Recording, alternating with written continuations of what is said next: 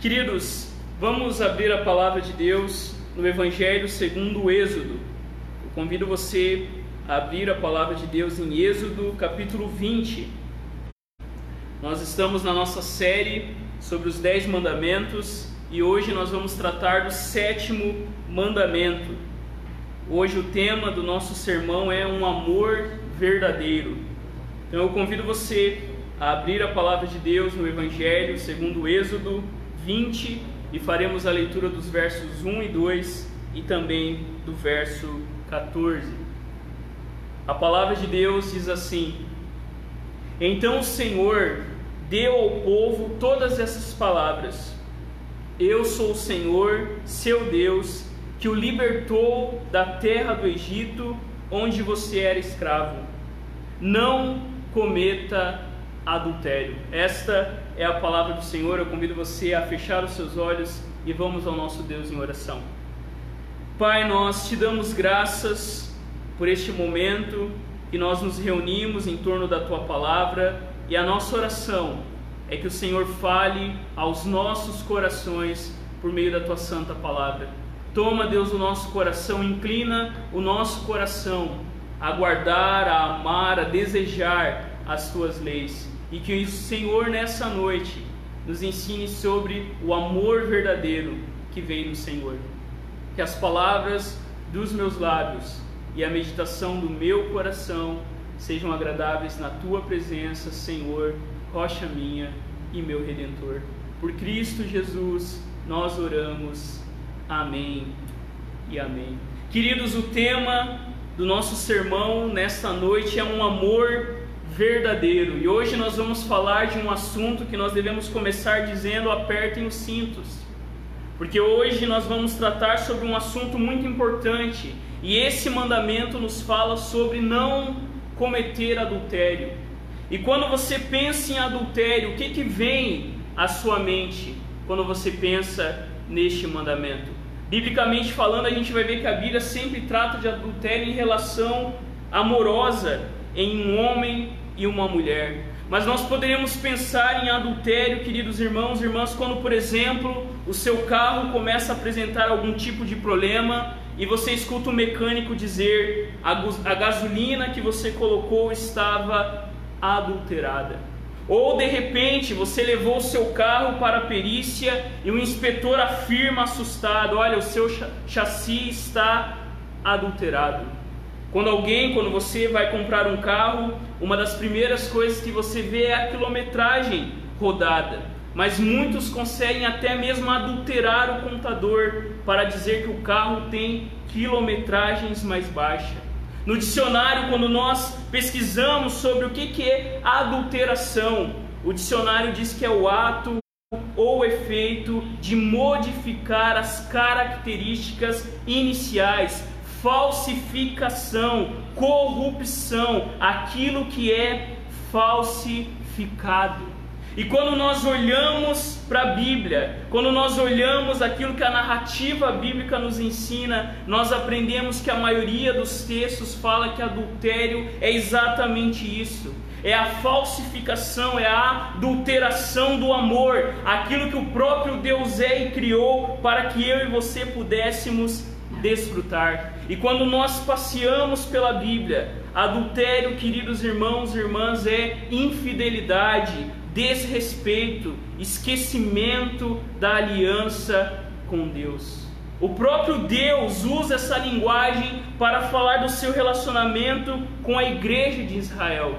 No profeta Jeremias, por exemplo, em um trecho nós ouvimos o próprio Senhor dizer: Quando por causa de tudo isso, por causa dos teus pecados, você cometeu adultério, e eu despedi a rebelde Israel e lhe dei carta de divórcio. Vi que a irmã dela, Judá, foi pelo mesmo caminho e se entregou à prostituição.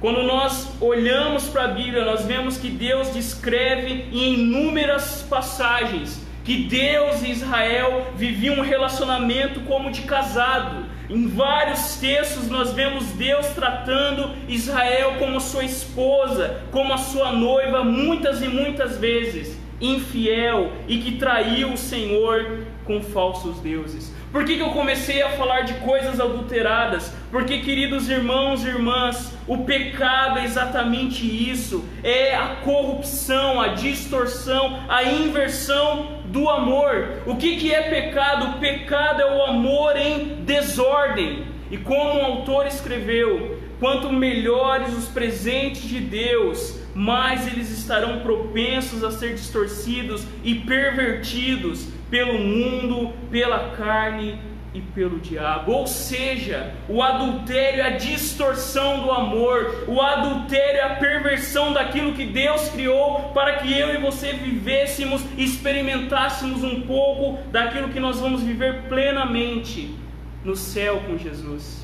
E nessa sociedade anarquista como a nossa, aonde o pensamento que manda é proibido proibir, nessa sociedade distorcida de amor, quando nós olhamos para esse mandamento, nós vemos, queridos irmãos e irmãs, que não cometer adultério é muito mais profundo do que apenas o ato consumado. E nós vamos ver nessa noite, olhando para esse mandamento, duas verdades. A primeira coisa que eu chamo a sua atenção é que esse mandamento nos fala que o amor é pactual. Não devemos cometer adultério, Deus proíbe o adultério, pois a perversão do amor sempre nos afasta da fidelidade. A primeira coisa que nós vemos aqui é que o amor é um relacionamento pactual um pacto, uma aliança, um acordo que se refere ao compromisso que duas partes se comprometem a serem fiéis um ao outro. E quando nós olhamos para a Escritura, o nosso Deus é um Deus de aliança, é um Deus de pacto. Por que, que o relacionamento, o casamento, o amor é tão importante? Porque o próprio Deus, quando se revela, começa a manifestar o seu amor fiel na vida do seu povo. Deus se revela ao ser humano por meio de uma aliança, por meio de uma parceria, por meio de um compromisso. E quando nós olhamos para a Escritura, nós vemos que o amor de Deus é um amor de pacto, é um amor, queridos irmãos e irmãs, que envolve compromisso. Quando Adão e Eva quebraram o pacto, quebraram a aliança com Deus, o resultado disso foi morte e alienação. Mas da mesma maneira nós vemos Deus fazendo um pacto novamente com Abraão, chamando Abraão para andar com ele. Através de Abraão, todas as famílias da terra poderiam experimentar esse amor pactual. E quando nós seguimos na Bíblia a história de Isaac, a história de Jacó, a história de José, de Moisés, de Josué, de Ruth, de Esther, de Davi, é a história desse Deus que manifesta o seu amor pactual.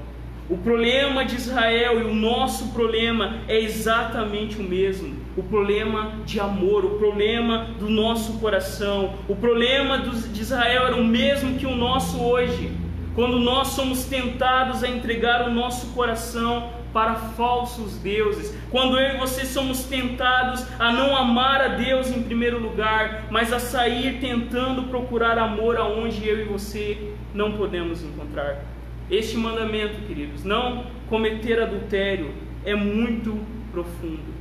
Porque quando nós olhamos para o Primeiro Testamento, esse mandamento nos lembra o relacionamento singular entre Deus e Israel. Deus se casa com o seu povo, e assim como Deus fez um pacto com o seu povo, os nossos relacionamentos só são relacionamentos saudáveis quando nós entendemos isso que o amor verdadeiro não é um sentimento, que o amor verdadeiro não é você fazer loucuras de última hora, mas o amor verdadeiro é uma coisa que acontece todo dia quando nós nos lembramos do compromisso que nós firmamos com Deus no começo da nossa história, ou quando você que é casado, o compromisso que você firmou com a sua esposa, com o seu esposo no dia do altar. E o que nos move a viver este amor não é o sentimento, não são as circunstâncias, mas é a verdade clara de que o amor de Deus é um amor de aliança, é um amor pactual. Deus chama o seu povo de minha esposa. E o profeta Oséias mesmo diz que o Senhor é aquele que nos chamará de sua esposa, e nós o chamaremos de meu marido, e não chamará mais por Baal. E o próprio Deus vai remover o nome desses amantes do meio do seu povo.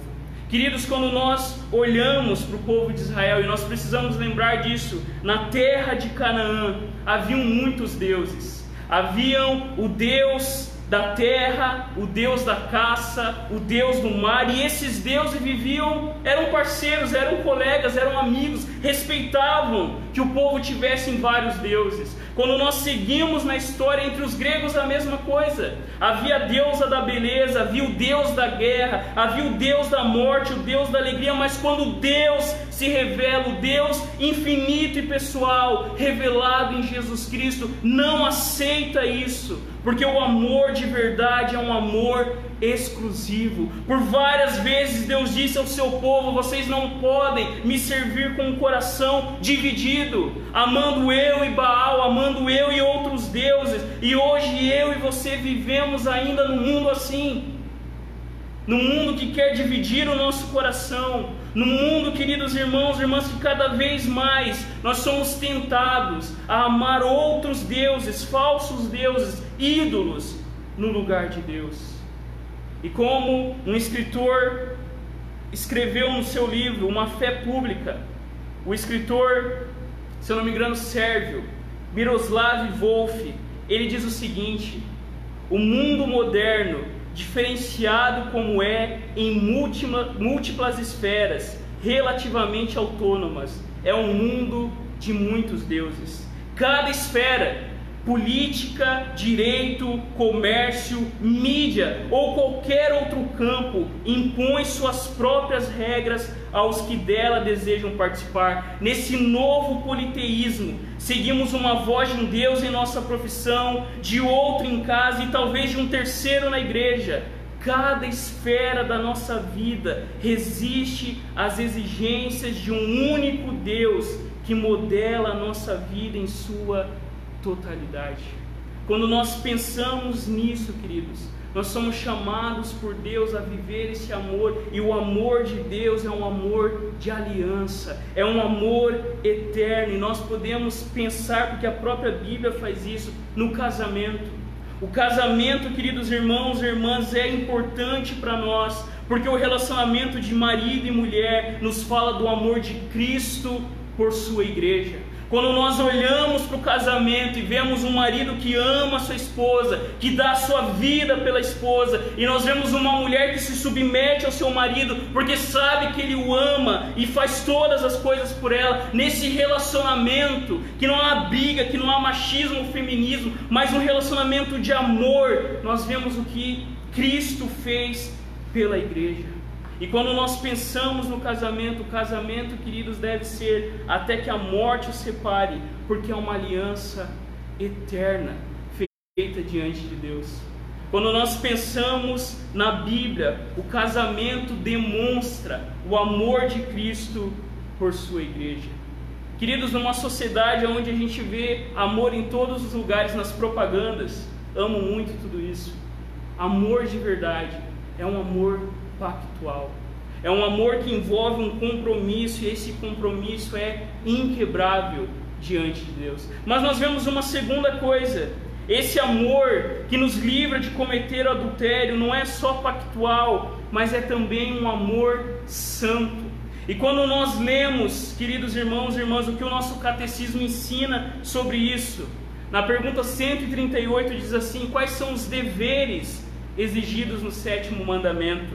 E a resposta do nosso catecismo diz assim: os deveres exigidos no sétimo mandamento são a pureza no corpo, no entendimento, nos afetos, nas palavras e no comportamento, e a preservação dela em nós mesmos e nos outros, a vigilância sobre os olhos e todos os sentidos, a temperança, a conservação da sociedade de pessoas castas, a modéstia no modo de se vestir, o casamento daqueles que não têm o dom da continência, o amor conjugal e a coabitação e o trabalho diligente em todas as nossas vocações.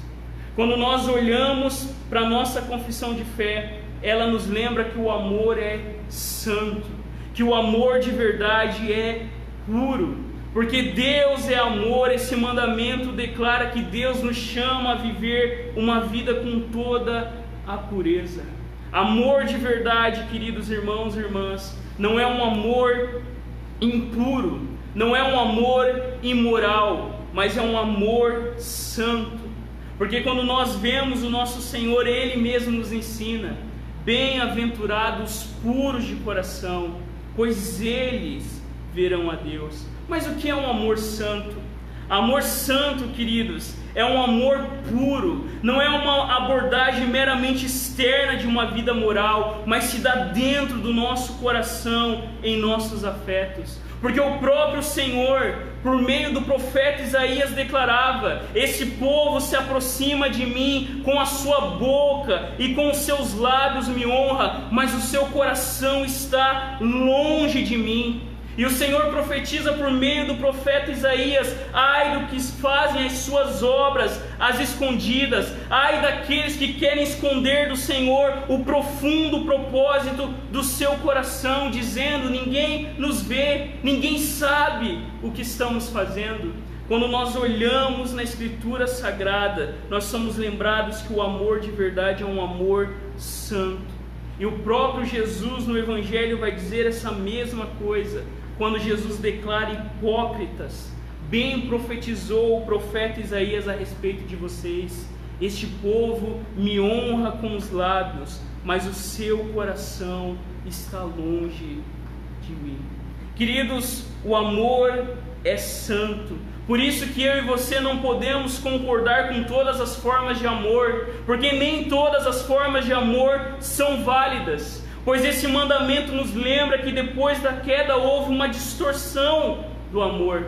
Mas quando nós olhamos para a Escritura, nós vemos que o amor feito por Deus deve ser desfrutado dentro de um relacionamento santo. E nós podemos pensar aqui tanto nas nossas amizades, mas também no casamento. Quando nós falamos de amor e amor na Bíblia, nos lembra o casamento.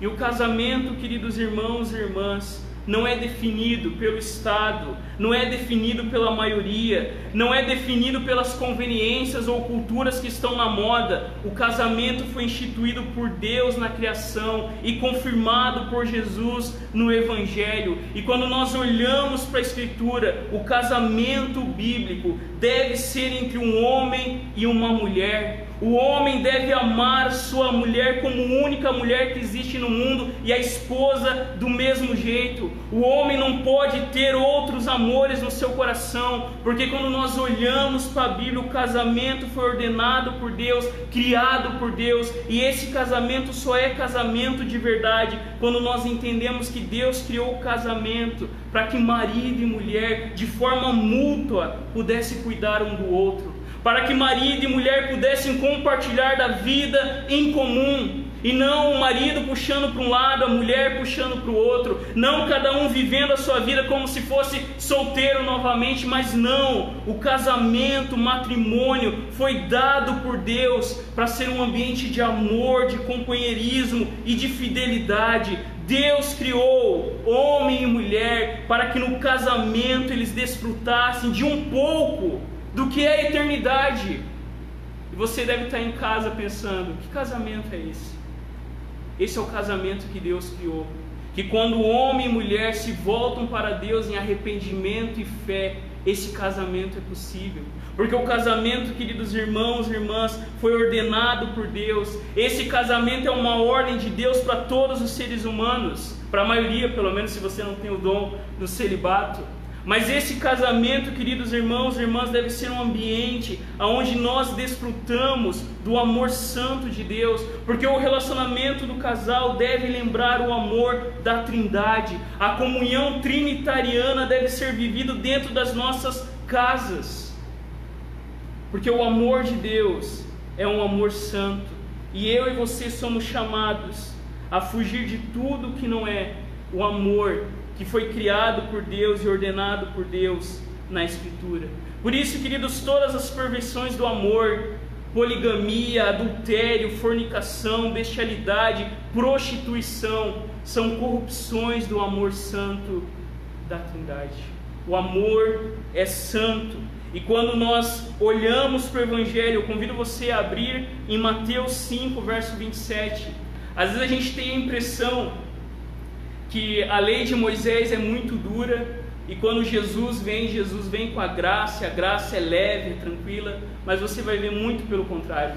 Quando você lê as bem-aventuranças, Jesus ele radicaliza os dez mandamentos. Porque olha o que Jesus diz em Mateus 5, 27. Jesus diz assim: Vocês ouviram o que foi dito, não cometa adultério.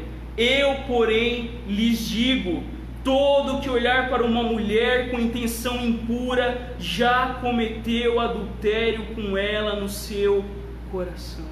Se o seu olho direito leva você a tropeçar, arranque o jogue fora, pois é preferível você perder uma parte do seu corpo do que ter o corpo inteiro lançado no inferno. E se a sua mão direita leva você a tropeçar, corte-a e jogue fora pois é preferível você perder uma parte do seu corpo do que o corpo inteiro ir para o inferno.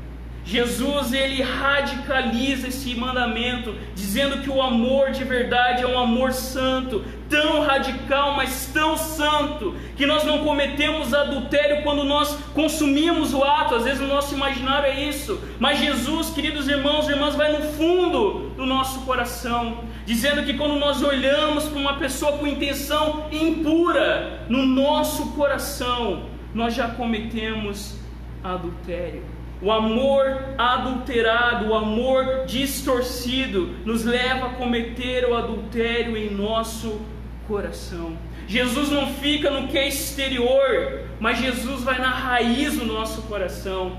E você pode cair naquele problema, mas isso aqui, quando Jesus fala, se o teu olho te faz pecar, arranca e joga fora. Ou se a tua mão direita te faz pecar, corta ela e lança fora a gente ia falar assim, só ia ter crente mutilado, não é?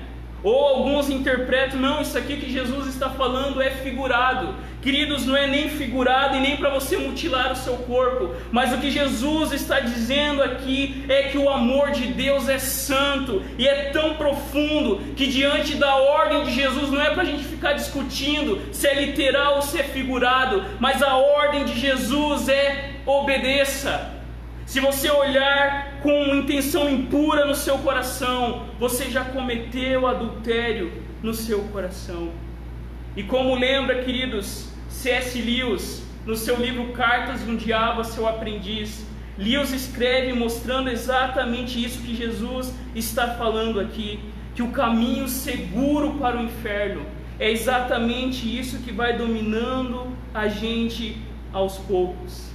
E C.S. Lewis escreve, maldanado, ensinando o diabinho a tentar as pessoas, ele diz assim: lembre-se que a única coisa que importa é o quanto você consegue afastar o homem do inimigo. E aqui são os demônios falando inimigo, aqui é Deus. Não importa quão pequenos são os pecados, desde que o seu efeito cumulativo seja desviar o homem para longe e para fora da luz, direto para o nada. O assassinato não será melhor do que o jogo de cartas, se esse der conta do recado. A estrada mais segura para o inferno é gradativa, a ladeira é suave, o solo é macio, sem curvas acentuadas, sem marcos e sem postes. Por que, que Jesus fala isso?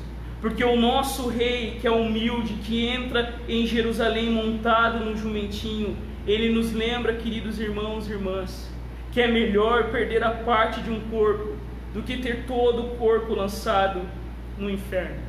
E no Antigo Testamento, este pecado, o pecado do adultério, era punido com a morte. E você deve pensar, mas sob o Novo Testamento esse pecado não é punido com a morte. Mas eu vou dizer para você, sobre o Novo Testamento esse pecado continua sendo punido com a morte. A diferença é, a boa notícia é que Jesus Cristo tomou o nosso lugar. Ele morreu na cruz para nos salvar. E se no Antigo Testamento nós deveríamos morrer, Jesus é aquele que entra em Jerusalém, não para sentar num trono de ouro, mas ele entra em Jerusalém para tomar a cruz em nosso lugar e dizer: Os pecados do meu povo agora foram colocados sobre o meu coração. Queridos, por isso que nós devemos levar a ordem de Jesus a sério, porque Jesus morreu por mim e por você. Agora eu e você podemos viver as nossas vidas e viver o amor que Deus tem para cada um de nós. E eu termino me dirigindo a três grupos que estão aqui nos ouvindo. Entre nós existem aqueles que são tentados, entre nós existem aqueles que são rebeldes, e entre nós existem aqueles que são quebrantados de coração. E para você que está sendo tentado, eu lembro e faço você lembrar da palavra de Deus que diz: ouça a palavra de Deus. Por isso, aquele que pensa estar em pé, veja que não caia. Não sobreveio a vocês nenhuma tentação que não fosse humana, mas Deus é fiel e não permitirá que vocês sejam tentados além do que podem suportar. Pelo contrário, juntamente com a tentação, Deus dará o livramento para que vocês possam suportar.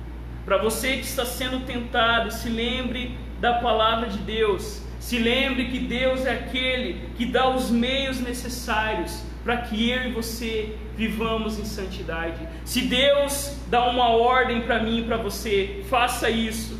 Pode ter a certeza que você pode fazer, não porque você pode alguma coisa, mas porque a graça de Deus em você é suficiente. Para aqueles que estão aqui e são rebeldes, e já fizeram as pazes com seu pecado.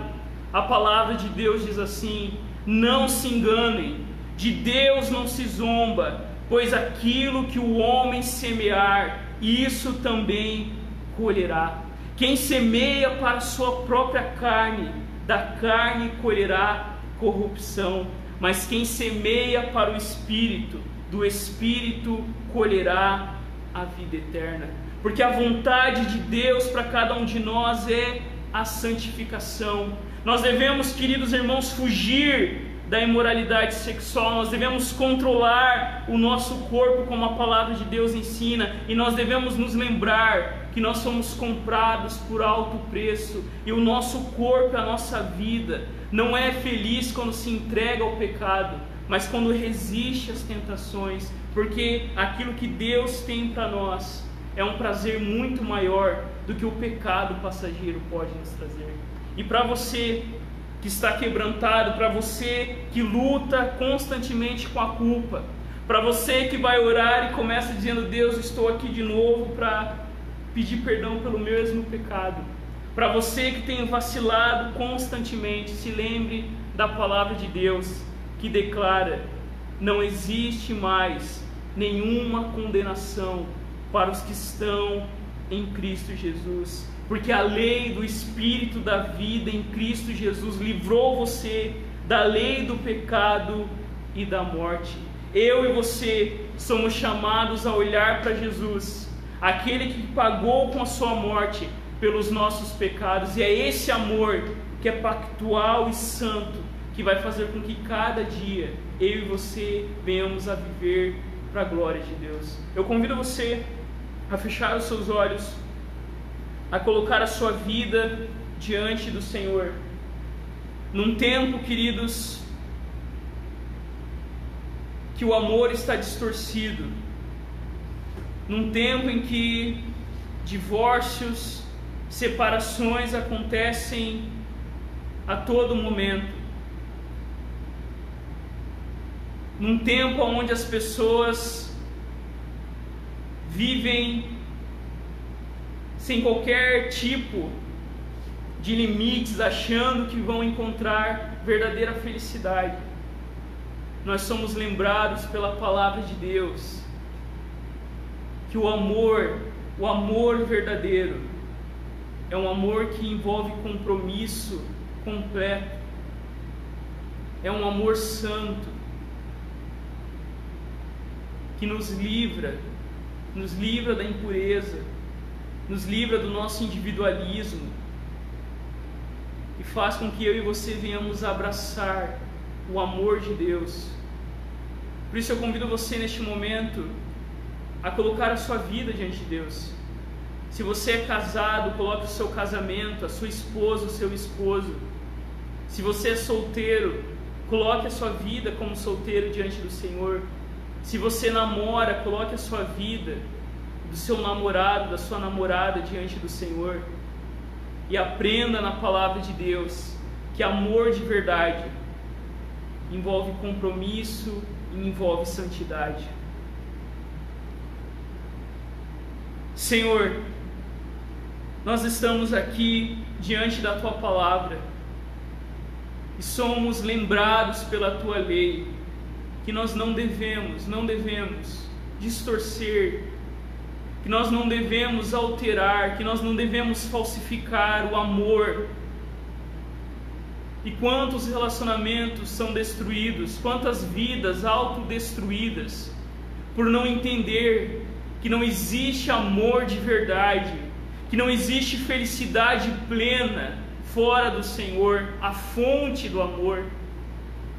Ó Deus, por isso que nós, diante da tua dura lei, nos colocamos aqui e pedimos que Cristo Jesus, o único homem que guardou perfeitamente a lei, que Jesus, por meio da sua obra consumada na cruz, o nosso rei humilde que entra em Jerusalém montado no jumentinho, que a graça de Jesus impulsione os teus filhos e filhas a viverem um compromisso com o Senhor em santidade, em toda pureza.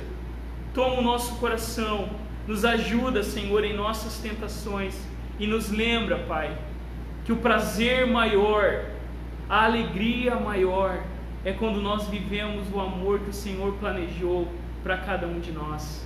Livra-nos, livra-nos dos vícios, livra-nos de tudo que não vem do Senhor e enche o nosso coração com o teu amor que é verdadeiro. Fica sobre nós, nós oramos gratos em nome de Jesus. Amém e amém.